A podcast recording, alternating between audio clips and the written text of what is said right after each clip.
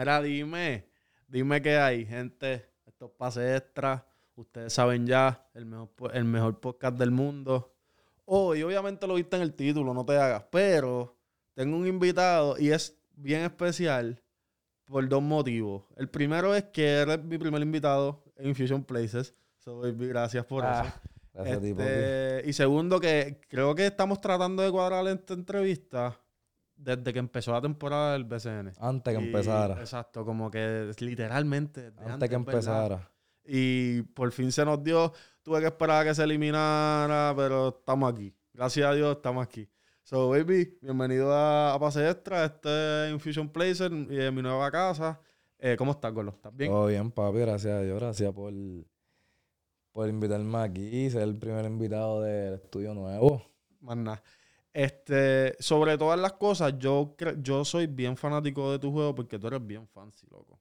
Y como que desde que yo te vi en UT, yo, este nene la tiene. Pero tienes algo bien peculiar que no todo el mundo, o sea, cogiste un camino que no todo el mundo ha cogido porque quizás un camino que se abrió hace poco. Tú eres de esa primera ola Sí. que está haciendo. Y eso vamos a hablarlo ahorita. Pero primero que todo, me gusta siempre empezar con los con tus comienzos, como que me gusta darle shout out a las ligas con las que tú jugaste y esas cosas. So, estábamos hablando fuera de cámara que tú empezaste en Fraico. En Freicomal empecé. Eso fue tu primera, como que tu primera, la primera vez que cogiste tu primer club. Sí, mi primer club, la primera vez que entrené, fui a la cancha, tiré una bola, fue ahí en Freicomal. Okay. Y luego, ¿a qué edad tú te, tú te vas para, para Estados Oh. Unidos? No, yo me voy ya como los 15 años para Estados so- Unidos. So, después de Fraico te vas a Bucapla. Sí, me voy a Bucapla, ahí juego un par de liguitas. Y no fue hasta casi grado 10 que me fui para Estados Unidos. ¿A dónde, dónde, dónde fue tu primera... ¿A dónde fue donde primero fuiste a Estados Unidos? Mi primera escuela fue de Patrick School en New Jersey, donde estudió Michael Kidd Gilchrist, Kyrie Ajá, Irving y eso. Y esa oportunidad, ¿cómo, ¿cómo a ti se te presentó? O sea, porque sé que uno, sé que es una escuela prestigiosa en, en el mundo del básquet. ¿Cómo a ti se te presenta eso de que un nene de PR normal, no es ni tan alto, definitivamente bien talentoso, pero cómo, cómo eso llega a ti? En verdad, es que antes de eso pasaron un par de cosas. Yo en, en octavo grado estudiaba aquí en Colegio San José en Río Piedra. Y Juan Cardona estaba en Estados Unidos, allá en Miami Christian, creo que era. Y tenía, estaba dirigiendo un equipito de AAU, que era Nike Team Florida. Ahí está Juan Estalí y un par de boricuas más. Ok. y le estaban pidiendo boricua de mi edad. Y él no sabía mucho y tenía ahora a Harry Santiago, que también es de mi edad. Harry Santiago, durísimo. Y le preguntó a Harry si conocía a otro, porque él pensaba que yo era 2002. Y Harry es 2003, estaban buscando 2003. Y ahí es que Harry le menciona, mira, Yoné también y esto. Y ahí es que Juan me llama para irme para allá. So, yo estaba estudiando en Puerto Rico, pero no estaba jugando aquí. Estaba viajando todos los weekends a jugar AAU en Estados Unidos. Estuvo así como desde marzo hasta agosto. So, que, o sea, so, tú desde nene, tú estás en, en esto de que montarme en avión, vamos a jugar. Sí, yo me iba solo todos los weekends. O sea, yo estudiaba lunes a viernes, viernes salía de las 3 de la escuela, iba al aeropuerto y viraba domingo, lunes Así que tu gaveta era la maleta. Sí, literal, yo estaba más en un avión que en un carro. Y siendo eso de, ni- o sea, de niño, me imagino que después, pues, cuando estás con tus panas, hablas de conversaciones, quizás ellos mencionan como que recuerdos de ellos, de, ah, entre este barrio, whatever. Como que, obviamente, tú cogiste otro camino y no es que ha sido una experiencia mala, estás aquí, vives del Ujú. básquet, pero como que no piensas en, entre de vez en cuando irme para el cine con los panas o, algo que no... Sí, lo he pensado y creo que en verdad sacrifiqué mucho para poder estar ya, ¿me entiendes? A mi corta edad, pues viviendo el baloncesto, ¿me entiendes? Lo que siempre soñé desde pequeño. Este, yo nunca me gradué cuarto año así con una clase. Yo nunca tuve graduación. Porque yo Así que tú terminé... eres fino. ¿Me entiendes? Yo nunca fui un prom, ni un welcome, nada de eso, ¿me entiendes? Estaba en la cancha y en octavo grado, noveno, lo que se era viajar todos los weekends para jugar básquet. Sí, diantre. So, me imagino que tu niñez fue media solitaria, de cierto Sí, modo. literal. Y yo, todas las veces que me he prestado han sido solo. Ok. Wow, eh, como que es duro, pero es como dijiste, para estar viviendo el básquet a tan corta edad. Porque tú eres, ¿cuántos años es que tú tienes? Yo cumplí 20 años Tienes ahora. 20 años. Este, y el pana profesional, BCN, vamos a hablar de esto, pero, so, creo que brincaste pasos. Como que, o sea, no, no en mal sentido, sino que ahora se te da. So, pienso que va a ser, en, en el pic de tu carrera, creo que tienes que estar en otro, vas a estar en otro nivel en unos cinco años. Imagino que tú vas a ser... tú- ¿cuál- ¿Qué edad tú piensas que va a ser tu pick? ¿Qué tú dices? Sí, que tú digas, "Acho, yo creo que a esta edad ya yo voy a entender el juego de esta manera. Eh, Yo pienso que yo, ya mismo a los 23, jovencito, 24. Sí, tú vas a hacer Flow LeBron y el pick va a ser bien largo, si es cinco años. Sí, porque si lo ves de esa, por lo menos yo lo veo de esta manera, ¿me entiendes? Venía de jugar al estilo americano el FIBA. Y el FIBA me gusta más, pero el BCN como que al principio como que me tardé un poquito en Como adaptarme. todo. Después se me hizo más fácil. Y yo firmé el BCN jugando con 19 para 20. So que, ¿me entiendes? Ya yo cogí eso. Yo tuve juegos de 18 y 19 par de veces largos. Y tengo 20 ahora. ¿Me entiendes? Y So no, que y- ya yo... Y lo bueno de, la- de, de esto es que va a ser un ejemplo. Casi siempre el pick de los jugadores se le acaba porque ya, ya están cayendo en edad. Literal, cuando vienen a explotar tienen 28, 29. Y ahí las rodillas están Exacto. eh, un tame gay que me duele. Sí. So, cuando tú estés mentalmente en tu pick, tu cuerpo va a estar lo suficientemente joven para durar un montón. Literal. Y ah, aparte de eso, empecé con los 19 en el BCN. So, que me entiende, a medida que pasa el tiempo, voy a ir madurando en mi y eso. So, que ya a los 23 me puedo ver como un veterano en la liga. Y Y todavía, todavía soy un nene. y todavía eres un nene. Que, by the way, ahorita mencionaste lo de que, pues, a tu corta edad, eh, whatever. Pero creo que tenés que hacerlo. O sea, lo de irte. Sí. Tienes que hacerlo. Y sobre todo, si vienes a ver, yo creo que ahora, las cepas de ahora son las que, se, las que pueden hacerlo estando aquí. Con esto, lo que está haciendo Bosser Beatle, este, whatever. Como que creo que ya, pues, pueden llamar la atención lo suficiente desde aquí. Pero tú crees que si te hubieras quedado aquí, ¿qué hubiese pasado? ¿Piensas que hubieses tenido quizás BCN, pero, bueno, tú firmaste en, en overtime. O sea, tú, tú dijiste, terminé high school, no, no, yo no voy a estudiar, yo no voy a jugar live, yo no voy a jugar college, yo voy a hacer dinero. ¿Tú piensas que si no te hubieras ido y, y tomado esta decisión, pudieras estar donde estás por lo menos? No creo. Es que en verdad, por lo menos, lo que te dije que sacrifiqué mucho para poder estar donde estoy ahora mismo, es que esa fue siempre mi visión desde pequeño, ¿me entiendes? O sea, si tú me preguntabas a los 9, 10 años, yo nunca te iba a decir que me iba a graduar en Puerto Rico, porque no es lo que quería. Y nunca te iba a decir que iba a jugar live, porque es que nunca Sí, de eso nunca. fue mi visión. Nunca dije voy a estudiar en tal universidad y que me voy a graduar aquí, nunca. Desde pequeño, ¿me entiendes? Tú eras, voy a jugar básquet. Exacto, yo quiero jugar con los mejores. Esa era mi visión, ¿me entiendes? Desde pequeño. Por eso fue que dejé de jugar en octavo grado, mi edad, por irme a Estados Unidos. ¿Me entiendes? A jugar con los mejores de mi clase, que si este, Money Bay, Amari Bailey, toda esa gente, ¿me entiendes?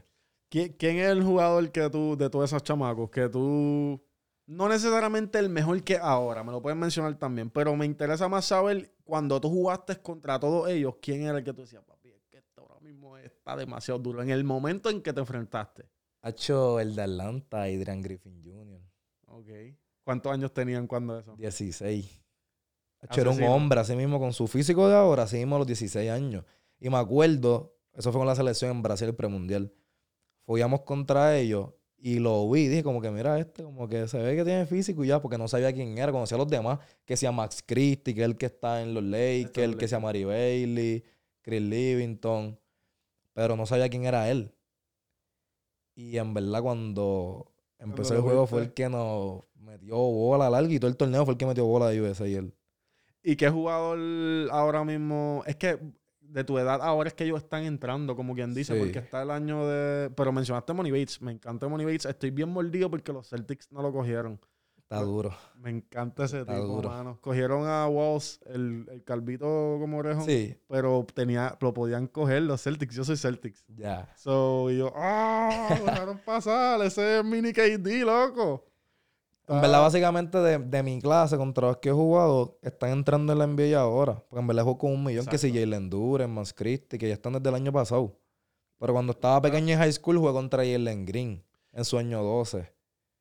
Que era otra Wow, sí, no, porque bestia. él, él- él- él tenía la, la red bien prendida desde high school. No, en grado 12 él era el mejor jugador de high school. Y nosotros ¿Cómo jugamos fue contra él. En verdad metí boli. Ahí fue Sí. que Overtime me ve. Porque yo estoy en grado 10 y meto como 16, 17 ese juego. Y perdí contra Jalen Green en tres overtime por uno. Sí, porque le metí- metiste bolas en el juego que era, como que se presentó esta oportunidad, viene el número uno de la, de la nación a jugar Exacto. contra mí, tú metiste bolas y obviamente lo Y decís. estoy en grado 10, él está en grado este, 12. Este tipo de momento metiendo bolas aquí. Y Exacto. ahí te ofrecen. No, porque de overtime, eso era como decir Al buzzer 10. beater.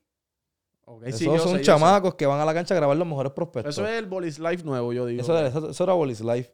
Estaba Bolis Life, Overtime y eso. Después te jugaba contra Jalen Green. So, todas esas páginas están allí para firmarlo a ahí, él. ok. Y era su último torneo de high school también. Ya iba a ser lo que le había firmado en la G League y todas esas cosas. Y yo no sabía que Overtime venía con ese plan de, Sí, de como hacer como que su liga y eso. Y ahí mismo, cuando estoy en grado ya que juego contra Jalen Green y eso, es que pasa el COVID. Yo me desaparezco completo como año y pico aquí en Puerto Rico. Estaba aquí haciendo nada. O sea, Nada. entrenando quizás. No, sin entrenar. Yo llegué a pesar como 210 libras. Yo no estaba ni para el básquet. Embustero, Yo te puedo enseñar embustero. fotos. ¿Cómo tú vas a pasar? Yo nunca llegado a 210. Llegué como 205. Yo tengo fotos de que no hacía nada. Yo llegué a por, yo estaba en Central Point. porque no sabías qué querías hacer, depresivo, aburrido. No, las dos, porque- tiros ni nada, no jugabas Sí, yo, no, yo ni jugaba a Play y lo que hacía era más que eso, el Warzone, todos los días. Qué duro es, ¿verdad? Me encanta. todos los días. Lo extraño. Entonces yo llegué, cuando yo llegué a Puerto Rico ya estaba el lockdown. O sea, aquí estaba todo cerrado. aquí no había break de nada. Entonces yo me roché un poco porque antes de eso, cuando me fui de Patrick School ahí, porque hubo un revuelo ahí que no tuvo que ver conmigo, pero me afectó a mí, Ok. donde me estaba quedando. Antes de seguir, ¿hasta qué, hasta qué grado jugaste en, en- estudiaste en Patrick? 10. Hasta 10, ok. En Puerto Rico, tú dices. No en Patrick School. No, ni terminé. Ok, so tú te fuiste, pasó el COVID. Ahí mismo en lo de AAU y eso, yo conozco desde pequeño a Bush Lee. So, él es como que mi mentor, ¿me entiendes? Bush Lee. Y ya, la- y ya me habían visto en los en los AAU y todo eso, más en las selecciones me habían visto. So, le dijeron a Bush Lee de mí. Y Bush Lee me contacta con esa gente y esa gente viene para acá a verme, a entrenar y eso, y ahí es que me ofrecen. Ok. So, me voy, pero de Patrick School no tiene boarding school ni nada de eso. So, no puedo vivir ahí. So, yo me quedaba con el coach. Y el coach, como él me renunció, Bro. y yo vivía con él. Yo estaba como a 35 minutos de la escuela. Sí, que él no te iba a llevar. No me iba a, no me iba, no se iba a desviar, ¿me entiendes? Para Pa' dejarme. Ajá. Pues él ya estaba en otra. Y me tuve que ir. Y me roché, viré para PR. O te tuviste que ir y tal, para PR. Sí, como que la gente me preguntaba, como que iba a salir otra vez. Yo no estoy de vacaciones. Pero era para no decir, ¿me entiendes? Que Sí, lo que no, pasó tú- por allá. Tú ya tú la tenías prendida, como que no Exacto. estar y- y, diciendo- entonces yo soy como que bien orgulloso con el básquet. Y yo no me iba a permitir de que volver para Puerto Rico después de la película, que este se fue. Sí, porque cuando tú te fuiste, eso fue, explotó todo. No, después salió de Patrick. School, donde estudió Kyrie Irving y eso. Y yo, diantre. Y no te llamaba, y la única opción que había era Central Point. Ok. Y al principio no quería, yo en vez de jugar, Que me voy a quedar aquí. Se ha, se ha llevado varios boricuas para Sí. allá. Poco a poco han hecho un puentecito. Sí. Pues ahí cojo, llego a Central Point y me lesiono empezando. Ni había empezado la temporada la inglés. Bro. Estuve como desde octubre sin jugar hasta finales de enero. Y en un mes fue que pasó todo lo que te conté, lo de Jalen Green y todas esas cosas. Y cojo par de intereses de División 1. Entonces ya tengo todo eso, vengo matando, jugué este torneo bien duro. Ahora viene el AJU, que es mi edad, que los voy a baratar. Para desbaratarlo. Y pasó lo del shutdown del COVID. So, ahí se... Me voy para PR. No sé qué va a pasar con lo del COVID. Yo dije, pues olvídate del baloncesto, ¿verdad? So, en ese momento dijiste, se acabó el básquet. No se acabó, pero dije, me tengo que conformar con lo que hay aquí. Cuando... Ok, sí, como que eh, el orgullo te lo ibas a tragar. Como sí, que, dije como que, tocó, eh. en verdad, pues, me toca quedarme aquí, terminar en estudios libres y meterme a la laya a jugar, para no, ¿me entiendes? Para por lo menos seguir dándole el básquet. Wow, sí. Y cuando, es, o sea, esos ofrecimientos de, de UT y, y college y eso, ¿tú sabías de una que tú no querías estudiar más nada? No, pues, en verdad, lo de college, yo me enteré cuando estaba en Puerto Rico que habían salido los rankings de mi edad. Ah, ok. Porque a los gemelos yo no los conocía y los gemelos estaban en el ranking, porque para ese tiempo yo era el mejor point guard de la Florida con un solo mes de jugar. Ok. So, que a todas estas yo estoy viendo que hay resultados cuando estoy ¿Y jugando, cómo, pero ¿cómo, cómo están esos rankings? ¿Con ¿La gente viéndote o, o tienen...? no viéndome, viéndome. Ok. Ya yo tengo un background de AAU. Sí, exacto. Eso, eso es lo que tengo en mi el cabeza. Pero, background. coño, te- llevas par de- o sea, desde octubre a enero sin jugar. Esa era la duda. Por eso. Y, de- y como que era estar rankeado. Pues, ¿qué pasa? Vengo para PR en marzo. ya es como septiembre. Y en verdad, como que quería como que... mm, Eso es no COVID, ter- no termi- tiempo de Exacto, COVID, tiempo de COVID. 2000, 2020, 2020. 2020. No terminé mal en Central Point, pero ya como que dije como que esto no es lo mío, so tengo que irme. Y San Benedict me ofrece. So, otra high school grande, Grandísima. ¿me entiendes? Y San Benedict yo la tenía desde que filmé en The Patrick School. Eran como que mi final two. Y me fui por la de The Patrick School. Ok. So, San Benedict me escribe otra vez para filmar. Sí, que tú dame el yo filmo ahora. So, filmé otra vez en San Benedict, lo subo a las redes, las redes prendí otra vez y eso. Nunca pude llegar. Porque no se jugó qué? baloncesto en New Jersey. Ahí fue que dije, mira, en verdad, olvídate. Sí, tú, mira, no. Dios So, no yo filmé- Dios, Dios, si tú no quieres que lo estudie, No, yo estudio. filmé como que para estudiar. Entonces no me dejaban llegar a New Jersey. Porque la única manera que yo pudiera llegar allá, como ellos me. de esto como extranjero, y yo tengo familiares en New Jersey. So, yo tenía que quedarme en la escuela viviendo, que tenía el boarding, pero estaban cerrados por el Ah, COVID. por el COVID. So, yo tenía que coger clases online. So, no iba a jugar. So, ¿qué tú hiciste? Pichar. Me di dropout. Ese era tu último año. Supone que ese sea mi grado 11. Pero nunca me he reclasificado ni nada. So, era mi año senior cogiendo clases. Exacto. Y iba a coger clases y me iba a graduar y ya. Y Y yo, entonces pero, hiciste eso online, pu, pu, pu. no me di dropout, duré como un mes. Por eso, pero ¿y ¿cómo Porque a todas estas yo estoy cogiendo clases y no sabía que. Ah, yo ya. a todas estas pienso que voy para la escuela en enero, ¿me entiendes? A Sí, yo jugar. estoy estudiando ahora, el COVID se acaba ya mismo y voy, Voy a para allá a jugar. jugar. No, y después fue que ya era como que enero y me habían dicho que me iba como en diciembre. Y yo, coño. Y cuando pregunto Fernando. bien, ah, no, es que este año no puedes jugar y esto. Y ya era mi grado 12. Coño, pero por lo menos estás estudiando gratis. So, estaba estudiando. Pero en mi frustración, ¿me entiendes? Yo dije, coño, si yo quisiera más que estudiar, no estuviera haciéndolo online, ¿me entiendes? Una escuela por allá. Ajá, exacto. So me di dropout. Y ahí fue que dije, ¿qué yo voy a hacer? Me salí de la escuela, no sé dónde voy a jugar. Y lo que hice fue me puse otra vez para entrenar. Como que todo ese coraje lo botaba entrenando. Sin, sin, sin un rumbo, como que... Sin un rumbo. Como que me preguntaban, no, matriculate aquí. Yo no quería nada, estaba trancado. Lo que yo quería era ir a la cancha a entrenar todos los días ya. Sí, que eso mismo fue lo que hiciste. Eso fue lo que hice. Y ahí fue lo que me ayudó, es que estaba el U19, el Mundial 2002. Pero yo era 2003, pero yo viajó con ese equipo ya, so que, ¿me entiendes? Ya yo sabía que iba para ese equipo también. So, ahí mientras está pasando todo eso, sé que el mundial es en verano, so, como que eso me motiva, ¿me entiendes? A seguir entrenando y eso, para por lo menos jugar el mundial. Ok. Eso, eso, esa, esa fue tu... Ese fue el foco. Como que voy a entrenar ahora porque lo único, lo único cerca que viene... ¿El mundial? es el mundial. A ver si aparece algo ahí. y ver qué pasa ahí. Y jugaste. Y jugué. Y- Me fui para el mundial, ahí bajé todas las ¿Y libras, estaba en shape. Jugué bien. Por eso, ¿y cómo jugaste? jugué bien el mundial, porque gracias al mundial yo filmé en overtime. Porque ellos ya me habían visto por hace año y pico. Y este está en Puerto Rico sin hacer nada, yo no sé cómo él está. Necesito algo Para saber que para saber y no puedo enviarle liguitas de aquí. ¿Me entiendes? Sin menospreciar, por esa gente no me iba a, No, no, no. a pero- ¿me entiendes? Jugando aquí sub-20 y nada de eso. O sea, estamos claros. estamos hablando que Overtime para ese tiempo está arrancando los mejores prospectos de mi edad. De la nación. De la nación. O sea, que no es Puerto Rico, que es más Y chiquito ni, que cualquier es- y estado. ni tanto de Estados Unidos, porque estaba el de Rumania, estaba el español, de Francia, Exacto. que era como que de todo, ¿me entiendes? Todos los internacionales, más Bueno, los a- americanos. ahí se meten todas las universidades a cautear. O sea, mira, Literal. pum, pum. So, esa gente es legit. So, gracias. Pasa lo de San Benedict. Me tuve que dar el dropout. So, Central Point me vuelve a contactar como que para estudiar. Pero ya yo estaba harto del cambio y cambio de escuela. Como que eso no me gustaba estar brincando, ¿me entiendes? Porque yo quería concentrarme en algo full, ¿me entiendes? Porque al final tú no quieres estudiar, tú lo que quieres es jugar básquet. No, y no tanto estudiar. Yo puedo hacer las dos, ¿me entiendes? Pero si no puedo jugar básquet, lo que puedo es estudiar, pues yo estoy aquí en Puerto Rico, ¿me entiendes? No voy a estar Oye, pasando todas esas cosas en Estados ratos, Unidos, ¿me entiendes? Malos ratos. Y ya había tenido malos ratos en la otra escuela que estaba. So, no quería como que seguir brincando. Después me dijeron que si yuco. Y eran tantas cosas que ya había pasado que dije, mira, olvídate de eso. Yo voy a jugar profesional desde ahora. Y esa decisión como que para tus papás, como que tus familiares, que es la que... Literalmente al principio estaban como que, ¿no? Como que vete a estudiar o algo. Pero como que en parte me dejaron un poco, porque ellos saben que, ¿me entiendes? Yo he sido como que bien, bien certero con lo mío desde pequeño, ¿me Sí, entiendes? como que tú, tú nunca has cambiado de, de, de lo que quieres. Lo Exacto, nunca he cambiado, ¿me entiendes? Y ellos saben que, ¿me entiendes? Como que si quería eso, como que estaba metiendo mano. Acabo de jugar el mundial y eso. Y Overtime contactaron de Central Point para preguntarles por el chamaco.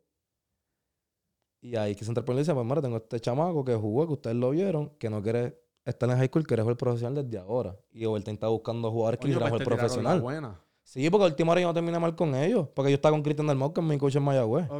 Nunca terminé mal con ellos, ¿me entiendes? Era que realmente nunca fue mi visión tal en Central Point. Y a mi entender, yo tenía otras mejores escuelas que me podían, ¿me entiendes? Llevar al nivel que yo quería llegar y eso era todo. Si, si tú hubieses cogido el camino de, de college y esto, este, ¿piensas que hubiese cambiado algo? En verdad creo que sí, me hubiera por lo menos atrasado un poco a todo lo que estoy viviendo ahora. Porque en verdad creo que lo mejor que pudo haberme pasado fue overtime la manera de entrenar, de hacer todo, ¿me entiendes? Era otro work ethic. Y, y cuando eso te, cuando llega esa oportunidad, para ti fue un no-brainer, como que, ya. Yeah. Sí, porque acabo, acabo de jugar el mundial, viré a Puerto Rico, estoy jugando sub-20, sub-22, porque terminé el mundial, pero no hay nada. Porque no hay más nada. Y no quiero seguir con el cambio, de cambio de escuela, quiero quedarme en algo fijo. Y, si no es algo fijo, pues no quiero nada. Y esa liga, si tú la comparas con la G-League, que hacemos un All-Star de los dos equipos. La Yeli no quiso jugar contra nosotros. ¿No quiso? ¿Piensas que le daban? Claro. ¿De verdad? Overton le ofreció hasta un millón para jugar. Y no quiso a la Gili, a la NBA para que. No, a la Gili, al Ignite. Porque es la otra liga que tiene los chamaquitos. Exacto, eso es lo que tengo en la. Luego está Scoot Henderson y eso. Y nosotros teníamos los gemelos, los Thompson. Y los Thompson querían jugar contra él. Que porque... by draftearon 4 y 5 este. Este draft. Este draft, Corillo, que no. Entonces, los Thompson son muy ambiciosos y ellos querían ser un y dos y, ellos, y escutar por encima de ellos. Pero acuérdate, escuta si jugando ya con de esto. Entonces, si les gano, ahí puedo demostrar que yo soy mejor que él. Y que él, estuvieron meses coordinando. Ellos no querían que si nada. Pero lo Podemos jugar aquí o allá, aquí o allá. Lo del millón lo escuché de Damian Wilkins. No sé si en verdad fue real. Pero, pero... yo creo que es real, ¿me entiendes? Porque era cada rato si quieres, yo vuelo allá a Las Vegas y jugamos allá. Te si vuelo todo el equipo y te jugamos aquí. Si tú quieres hacer un negocio con la NBA, tú tienes que ofrecer dinero. O sea, yo estoy seguro que, que, ese ofrecimiento. Sí, y acuérdate, y la. Y mucha gente no sabe, pero Overtime es una liga, ¿me entiendes? Demasiada de. Todos los inversionistas son demasiada gente con dinero. Jeff Bezos, Drake. Carmelo, Chris Paul, Devin Booker. Un montón. Ahora mismo, si tú buscas la liga, vale medio billón. So, que le ofrezcan un millón por un juego no es nada. So, tú me dirías que si tú eres. Bueno, es que si vas a firmar en overtime, no puedes jugar college. Pero, ahora sí, ahora sí. Ah, porque. Eso es lo que iba. Ok, cuéntame. Que el primer año. Que esto lo estábamos hablando, yo creo que fuera cámara. Fuera cámara, exacto. El primer año nosotros firmamos, era esa la única opción. Como que firmas contrato. Ahí fue que firmó Jan Montero. Todo el mundo firmó ahí. Ok.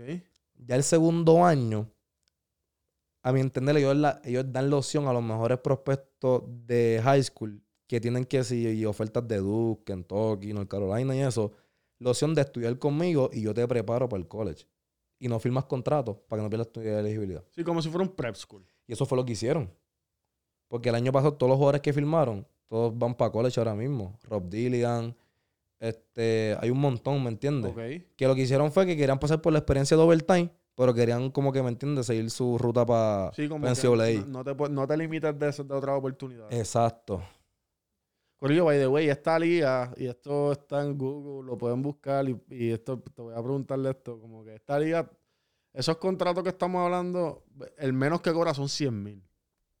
Eh, el mínimo de, de, PR en el BCN son 40. O sea, tú puedes ver, la, o sea, lo que quiero que entiendan es lo grande que, que esta liga y sobre todo el auge que tiene, porque esto, esto coge toda la nación. Ahí tú, tú estás viajando. Sí. Y, o sea, Flow, ¿hay equipos de otros estados o es...? De otros estados.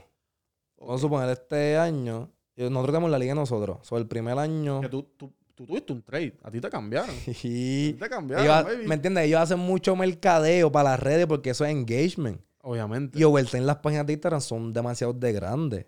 Y, ellos, ellos tienen un, ellos lo hacen bien, ellos saben lo que están haciendo. Claro. yo lo sigo a ellos y ellos saben lo que le gusta a la gente. Claro, pues para pa más decirte, tú dijiste lo del trade, ¿verdad? Yo eh, me drafté a los Coyotes desde el principio. Hacen un trade porque para entender de ellos estaban los mejores dos pingar en el mismo equipo que era yo y otro chamaco que se llama Bryce Green. Y como que los dos estábamos chocando un poco porque como que los dos somos pingares, tú coges la bola a veces, yo la cojo y como que nos splitearon. Pero a mí me mandaron con los gemelos. Se jodieron y no lo sabían. La liga ya se acabó. El juego más apretado fue por 20 y pico. ¿Qué pasa? La liga había... Con... Ese fue esta temporada. Esta que, temporada. Que tú promediaste, creo que fueron, yo tengo aquí... Promediaste casi 14 puntos por juego. Sí. O sea, y, jugando al lado de los dos, de, los, top 4 y 5. De los top 5 de la. O sea hay, que- hay que. Ok, representaste, como que el, el- jugaste bien, te fue bien en esa temporada. Sí, y nosotros acabamos de tener un partnership bien grande con Amazon Prime para los juegos. Porque la primera temporada los juegos eran live, pero solamente para los familiares. Eso era un link, que con un código nada más entraban los familiares y las amistades. Son ningún juego era live la temporada pasada. Lo subían después a YouTube como a la semana y eso. Pero este año, acuérdate, los gemelos ya están en el ojo de la NBA. So, tienen Ay, que buscar la manera de que la gente vea los juegos live para Y eso les conviene a ellos, porque si ellos quieren subir de ranking. Exacto. So, como en agosto nos dicen que todos los juegos van a ser transmitidos por Amazon Prime. So, hacen el, el, el negocio de esas Partnership, cosas, el partnership, y empieza la temporada. Yo estoy jugando con los gemelos, pero que esas cadenas no lo que quieren es ver juegos aburridos. So, todos los juegos, como que los, Eh. los primetime, éramos nosotros por los gemelos. Pero ustedes lo que hacían Que era So, Amazon Prime no le gustaba eso. Sí, que significa que de cierto modo ustedes chavaron un poquito. Sí, la liga la chavamos, no liga. perdimos. Como estábamos invictos completo. Estaba muy de- Entonces ahí es que ellos hablan conmigo. Yo lo- que ellos no sabían lo que estaban haciendo. y entonces los de, Amazon, los de Amazon fueron los que pidieron que me cambiaran a mí para ese equipo. Y los de Overtime como que, como que hacer ese cambio está loco. Porque yo ya había jugado con un gemelo. Con el que fue número 4 con Amén. Y les baratamos el primer año. Pero ahora me pusiste con los dos a la vez. Son dos y tres, son más las cosas más fáciles para mí que soy el GAL. Y yo hablo con los de Amazon y con el GM de la liga. Y ahí es que hablan que está pasando esto, ¿me entiendes? No es por nada contigo. Es que necesitamos vender los juegos Estamos- que sean es que apretados. Es una liga, pero ellos están buscando vender. so, Es ellos vender. están- ¿Sabes qué yo pienso? Yo no sé, no creo que tú hayas visto esta película. Hay una película que es de los tiempos de antes, cuando los, los hombres se fueron a la guerra.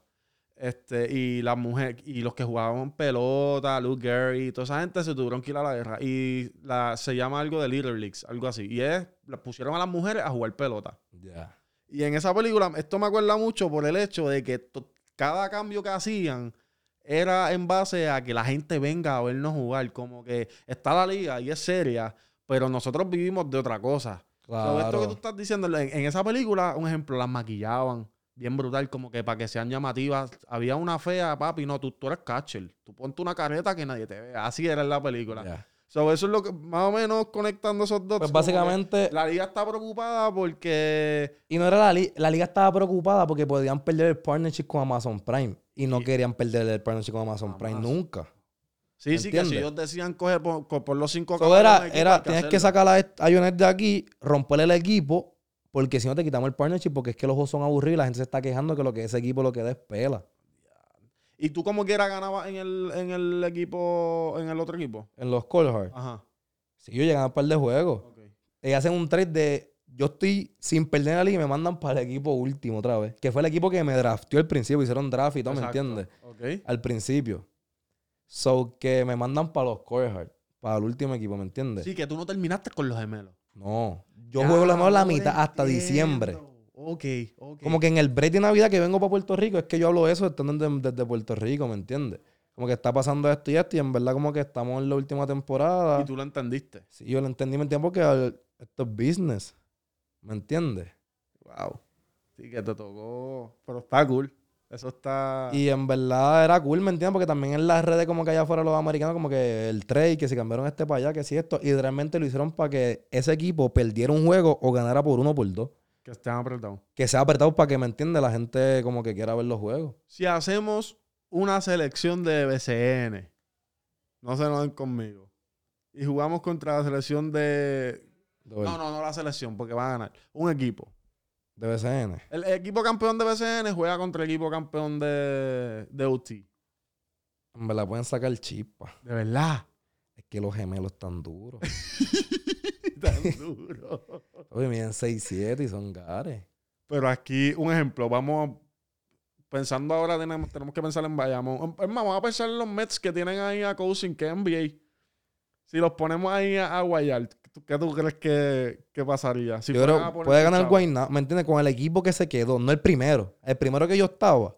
Nosotros vemos que con el que sea. Ok. Porque tenía, tenía un... Si tú dices sin ti, sin ti, sin ti en el Sí. equipo. Sí, porque ya el otro el que tenían después era como que clase 2025, algo así, que todavía era un nene, ¿me entiendes? Era un nene. Ok. Pero como que tienen que ver porque los gemelos son muy, son muy orgullosos y. Sí, que no duros, no sería, sería bueno. Me gusta porque a mí me gusta mucho el BCN, pero pienso que es una liga que yo no sé dónde, dónde ubicarla muchas veces. Como que yo la veo que está bien dura y tenemos buenos talentos, pero vamos a las ligas estas que van los latinos, que hay una que se llama algo del Caribe, yo no sé, y no, como que no nos va muy bien. Entonces sé que esta liga es buena. Me imagino que los muchachos que están subiendo que están overtime son más talentosos quizás, pero no tienen como que la madurez o no entienden el juego de la misma ma- manera porque casi siempre son, son menores. So, que- creo que sería bueno, ¿sabes? Saber, no sé, un macho. Sí, ellos a veces me lo habían dicho. Ellos querían jugar con un equipo que Joderito. BCN. Ellos querían follar, ¿me entiendes? Porque a última hora Overtime se basa de eso, ¿me entiendes? Los chamaquitos ya prepararlos con hombres. También. Porque ellos saben que los chamos pueden ser menores, pero tienen el talento porque estás buscando a los mejores de la nación, no estás buscando a cualquiera. So, yo, yo viajé con ellos a España y Serbia. O sea, yo jugué contra el Mega, que es donde jugó Jokic. Sí. Yo jugué contra Margasol, que está en el Girona. Sí, que esa gente está bien committed to, como que vamos a que estos chamaquitos Sí. se Yo adapten lo estuve casi un mes en. Europa, jugando entre España y Serbia. Contra Qué equipos de la Eurocopa y de la CB. Qué movie. Olo, ¿tú, ¿tú piensas que tú estás positivo o negativo en tu vida? Esta es una pregunta que yo siempre hago. Positivo. Por mucho. Por mucho. Es que después de que pasé por tanto, ¿me entiendes? Y yo creo que como que lo que me ayudó es como que, ¿me entiendes? Seguir del caserío. Sí, pero yo digo como que la... Hablamos de eso ahora, eso está cool. Pero tus victorias. Positivo como el KD. El KD en Call of Duty. Positivo. Positivo también. Positivo. ¿Por qué piensas que el caserío influye mucho en ti? Es que es la crianza. ¿Me entiendes? Diferente como que te cría. No necesariamente tú, tu familia, ¿me entiendes? Pero tienes amistades, ¿me entiendes? Que se crían de otra manera. Coger el camino que no es, ¿me entiendes? Y tú como que estás con eso desde pequeño, so... No es fácil, no es, no es difícil decir como que, ¿me entiendes? Yo no quiero esto para mi futuro, ¿me entiendes? Como que quiero meter mano, ¿me entiendes? Para seguir adelante. Y en verdad, básicamente, como te dije, a veces me tocó viajar desde pequeño solo, ¿me entiendes? Porque los papás míos tienen que trabajar aquí en Puerto Rico, ¿me entiendes? So que desde pequeño se, tuve que hacer ese sacrificio, ¿me entiendes? Desde pequeño. Que al momento tú no lo ves porque tú lo que quieres, ¿me entiendes? Salir de ahí, ¿me entiendes? Y echar para adelante. So, por eso yo pienso que es que yo por lo menos no se me hizo difícil como que irme solo a Estados Unidos, ¿me entiendes? Porque esa siempre fue como que mi visión. Y el ver en las condiciones, ¿me entiende? Que uno se cría en el caserío, como te digo, ¿me entiendes? Yo no quiero estar como que aquí en un futuro. So, me toca meter mano, ¿me entiendes? Y, Sí, que y eso, hacer lo que tenga que hacer. eso fue como tu, la motivación. Sí, esa es la motivación, en verdad. De cualquier chamaquito que, que está ahora mismo metiendo mano en el deporte, esa es la, esa es la motivación en Y, el caserío. y- y ver como que, ok, esto está cabrón aquí. Como que si sigo metiéndole, Sí, entonces- puedo, que, puedo coger eso, o sea, puedo vivir esto más. Exacto. Eso es, son experiencias. Mira, un tipo, yo, Donald Trump una vez habla, habló de su mejor, de uno de sus mejores amigos. Y él dice que ese pana de él, por más broke que él esté, él no viajaba si no era primera clase. ¿Sabes? Él dice, ese es el, el- Donald Trump dice, ese es el tipo más estúpido que yo conocí en mi vida. El tipo estaba broke y nunca, y él siempre, si no era primera clase, no viajaba. Y él le explicaba que eso era porque él estaba en su mente, en- este, como que adaptándola, ok, esto es lo que yo quiero, so yo tengo que hacer que esto pase y para que, Claro. para que esto pase necesito enamorarme de esto. Mami, yo me enamoré, por ejemplo, ese pana, pues papi, yo me enamoré de viajar primera clase, ¿qué tengo que hacer? Pues tengo que trabajar porque yo no voy a viajar si no es primera clase. Y ahora ese tipo, cabrón, es billonario. Claro. Dijo. So, eso es como que eso mismo. Tú estás saliendo de un ambiente, pues sabemos las condiciones que, vivimos- que se viven aquí en los caseríos de Puerto Rico y te dan de momento vas a viajar, vas solo. Eh, casi siempre en esos sitios te quedas en una casa bien brutal. Exacto. este, te buscan, eh, canchas tabloncillo en aire, te taipean. So, tú estás viendo eso y tú, yo necesito esto. So, esa es tu motivación. Claro, entonces tú pruebas todo eso un poco, te gustó, y vienes otra vez para el caserío. Eso es que tu máquina, coño, ya pasé por esa experiencia, ¿me entiendes? Si yo le meto mano a esto, yo puedo estar así siempre y vivir de esto. Nice. ¿Me entiendes? Es la motivación de cada chamaquito todos Y los está días. cool que lo hayas cogido así. Este, porque puedes, puedes usar eso de diferentes maneras. Obviamente lo, lo tomaste, como te pregunté, de, de una manera positiva. Claro. Vamos a hablar ahora un poquito de- del BCN y de tu diría yo que excelente comienzo de carrera.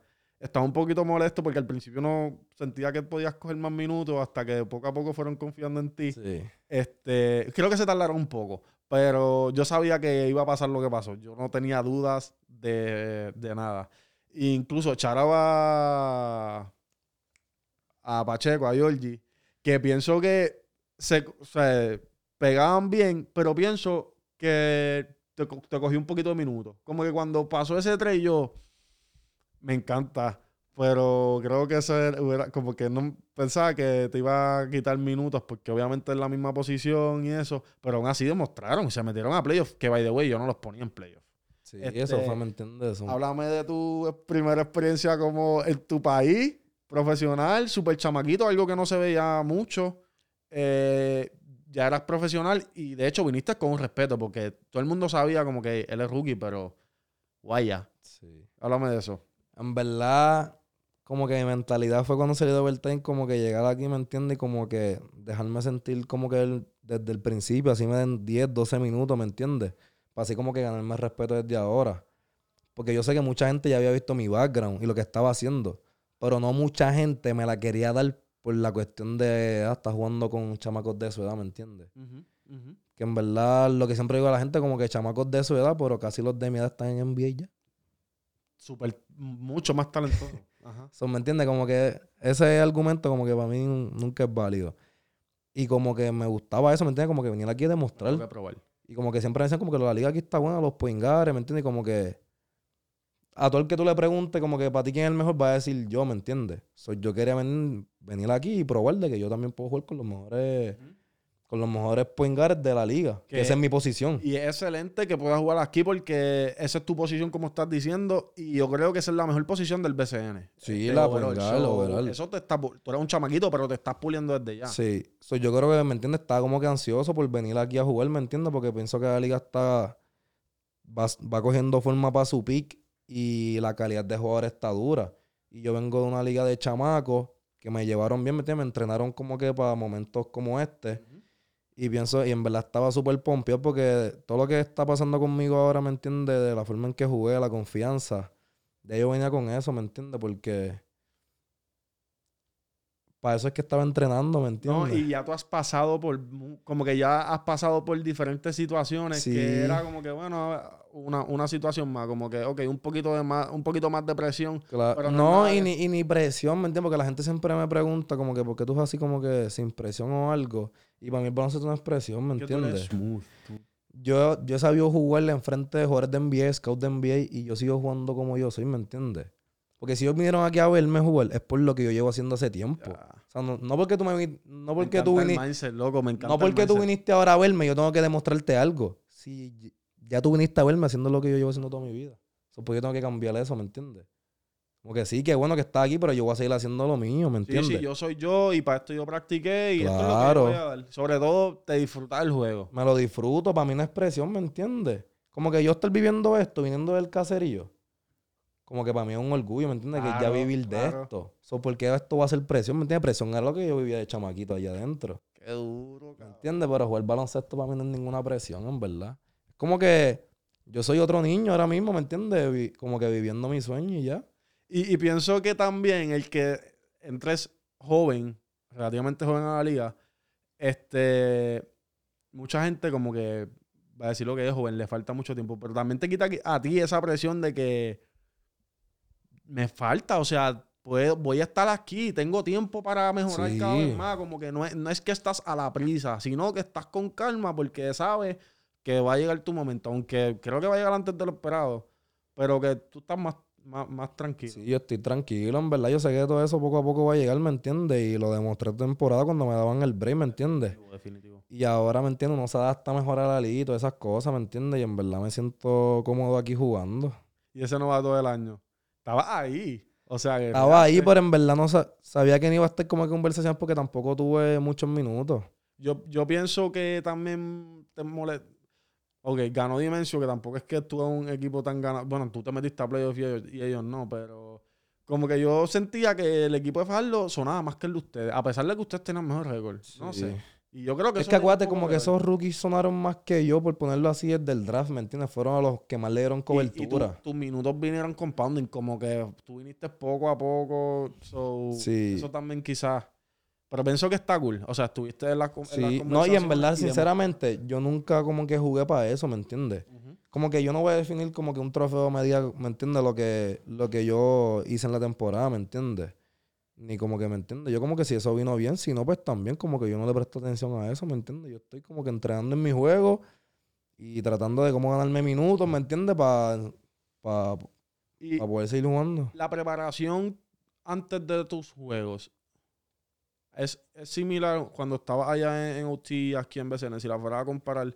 En Eh, verdad es casi similar. Lo que pasa es que aquí no tenemos todas las herramientas que yo tenía allá. Como que en el sentido de que si tengo juego a las 8, pues en overtime yo llegaba a las 6 y media. Y como la cancha era en un segundo piso, pues yo tenía las canchas de práctica en el primero. Ya yo estaba una hora abajo entrenando solo, ¿me entiendes? Y hay como 12 canastos. Sí, que tú entras bien, su, ¿sabes? Bien caliente. Para mí el corrido, el corrido en overtime para nosotros eran como 5 minutos. Porque, porque ya llevamos una hora abajo. ¿Me entiendes? Sobre esas cosas no las tenemos aquí. So, aquí me tengo que ajustar un poco. Si se juega a las 8, pues llegar a 5 y media. Para tapearme, salir, estirar, tirar, virar. ¿Me entiendes? Porque somos todos en un canasto. Ya terminaste esta temporada. ¿Qué va a pasar la temporada que viene? Eh, no- tú no tienes contrato para la temporada que viene, ¿verdad? ¿O sí? En aquí. BCN. Sí, sí, tengo. O sea, pero, o sea, sé que estás con Maya, pero no hay alguna conversación de renovar. Eh, hay otros equipos que te que le tiran a tu agente. Mira, hey, me gusta. En verdad, eso no le pregunto a otros equipitos, ¿me entiendes? Porque quiero que, sinceramente, en verdad, me fue bien con Mayagüez y pienso que es un equipo joven, ¿me entiendes? Me metí a playoffs, tenemos un buen núcleo joven, que creo que para el futuro vamos a estar bien posicionados, ¿me entiendes? Y como que estoy súper en la buena con, con Mayagüez, ¿me entiendes? La franquicia, el pueblo, Cristian, que lo conozco hace años, o tengo esa confianza con él, ¿me entiendes? Y en verdad, ahora mismo lo que tengo es. Sí, tengo la opción de firmar de nuevo con Mayagüez. Ok, ok. Eh, está eliminado, obviamente. Estamos ya los el BCN eh, están acabando. ¿Qué, qué, puedo, qué, qué va a pasar? Me imagino que no vamos a esperar al BCN el año que viene. No creo que, que ese sea el plan. No, No. creo que, que tu talento solamente vi- pueda vivir del básquet. Creo que tienen más que eso. So, ¿qué, qué hay por ahí? ¿Qué se avecina? ¿Dónde, voy, ¿Dónde me voy? Mira, este filmo aquí. ¿Qué hay? Pues en verdad tengo un par de equipitos de G-League. Este. Porque an- a principio de temporada me fui para Atlanta a unos workouts con GM de NBA y eso. Ahí fue cuando Isaiah Thomas salió hablando de mí y todas esas cosas. Lo vi. So ahí, ¿me entiendes? Llamé la atención de un par de equipitos. Y para los equipitos de ellos de G-League, ahora mismo estoy en conversaciones con los capitanes de México, creo que se llama. Sí, los capi- que son de, de Nuevo México. de Nuevo México, Yo creo para que la ahí jugó Plomer, Ahí jugó. Plomer y eso, Napier, yo creo que está jugando allá. So, estoy en conversación con ese equipito ahora mismo. Y Europa, a ver si hay una liguita buena. Verdad, sinceramente, no tengo prisa. Como te dije, como que estoy joven, estoy Es viviéndome el proceso. Sí, sí, no, y te veo, te veo como que... Estoy disfrutando todo esto, ¿me entiendes? Porque yo sé mi ética de trabajo, so, yo sé cómo yo entreno, ¿me entiendes? Y a mí lo único que me falta es ponerme en el spotlight para que todo el mundo vea. Y yo sé, y yo sé que eso pronto Eso viene, a ¿me entiendes? So, por eso es que yo no me ahorro, ¿me entiendes? Como que todo a su tiempo, que cuando me den el break, estamos ready. Quisiera, quisiera verte en una liguita de Europa buena y, y que puedas. A mí me gusta tu juego en FIBA. Pienso que tú eres lo suficientemente rápido para jugar americano, pero también pienso que eres lo suficientemente inteligente para jugar un juego a media cancha bien organizado. A mí me gusta más el FIBA. ¿Te sientes más cómodo en FIBA? Me siento más cómodo. Fíjate, yo pensaría que me...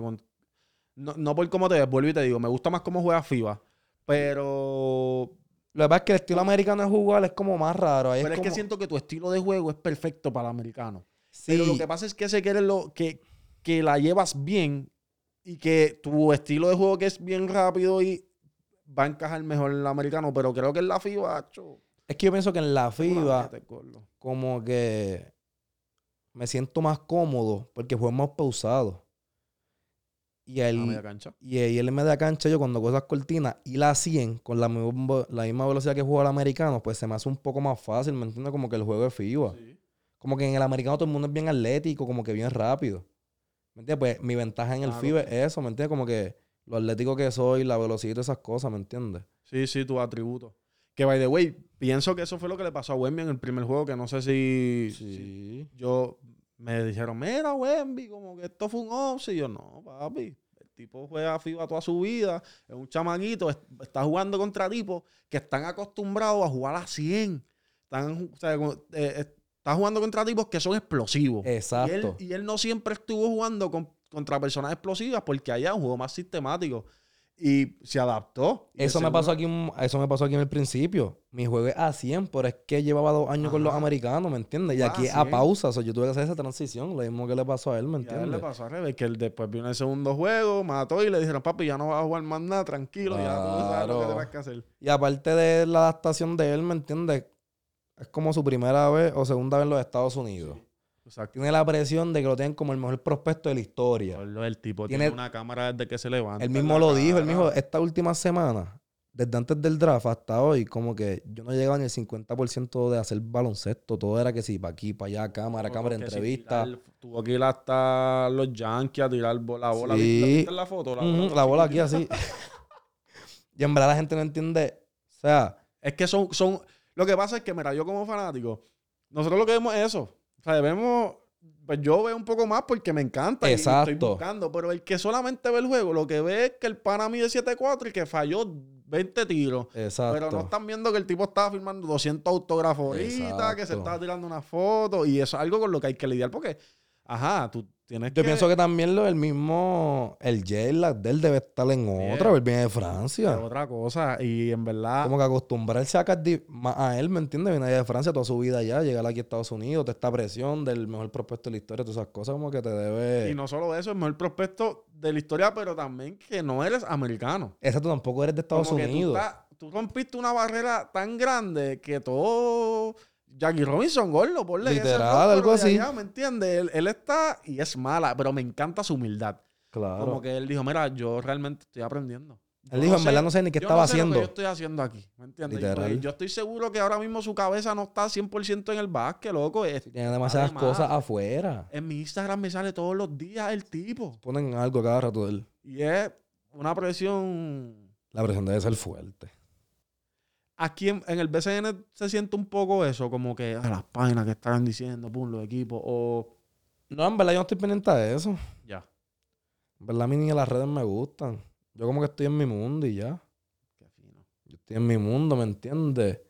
Me iba a irme por ahí a comer, playita. Y ya yo no estoy pendiente de las redes. Ni el- Es que ni el baloncesto me gusta mirar. ¿No ves básquet? No veo ¿No ves básquet. baloncesto? O sea, ¿No, No ves. NBA? ¿No un veo las finales. digas, "Mira, Mi jugador es LeBron, pero fue con el que crecí, ¿me entiendes? ok". Viendo. Y Kyrie Irving, que para mí es mi favorito. ¿Y estudiaste dónde estudió? Y estudiando él estudió. ¿Viste que filmó? Con Anta. Anta. La va a aprender. Sí, La obligado a ser nene. Pero como que no soy de ver básquet, como que verme la temporada. Como que yo no sé nada, yo veo los playoffs porque Ajá. son los playoffs, ¿me entiendes? Ok. Por así de ver, como a mí que... me encanta el básquet. No. Me encanta demasiado. Mira, pero yo creo que ya, de- ya se nos acabó el tiempo. Eh, como que era que sea. Creo que esto estuvo cabrón, gordo. La pasé brutal. Eh, te doy gracias. De- mira, si te gusta hablar mierda y vacilar, me tiras un call, venimos aquí. Así como avisas si yo Pues no hago nada. Porque ahora estoy aquí cerca. Obviamente sé que allá en Cagua estoy más lejos, pero aquí que podemos, le decimos a Iván. Me tira, yo estoy rato me aquí. está hablando de ti eso. so- Yo estoy aquí al lado siempre. Podemos cuadrar. Corillo, eh, esto fue todo por hoy, por esta, por este podcast, esta entrevista con Johnny Walker. Eh, yo pienso que una de las de los prospectos más grandes que tiene el país y cabe recalcar que está en el BCN, eso quizás es, es raro que yo diga eso de alguien. O sea, normalmente yo le digo de una persona, qué sé yo, este Felipe Quiñones. Exacto, sí, que- sí. Pero eh, está brutal decir que tú eres prospecto, pero ya tú estás guayando con los grandes. So, Corillo, eh, les doy gracias. Si te gustó este contenido, por favor, suscríbete, síguenos en las redes sociales. ¿Cuáles son tus redes? Eh, Johnny Walker en todas las redes sociales. Él no sigue mucho las redes sociales, pero dale follow. Les voy a, les voy a dejar el, el- el link en la descripción del video para que lo sigan. No olvides suscribirte, por favor. Eh,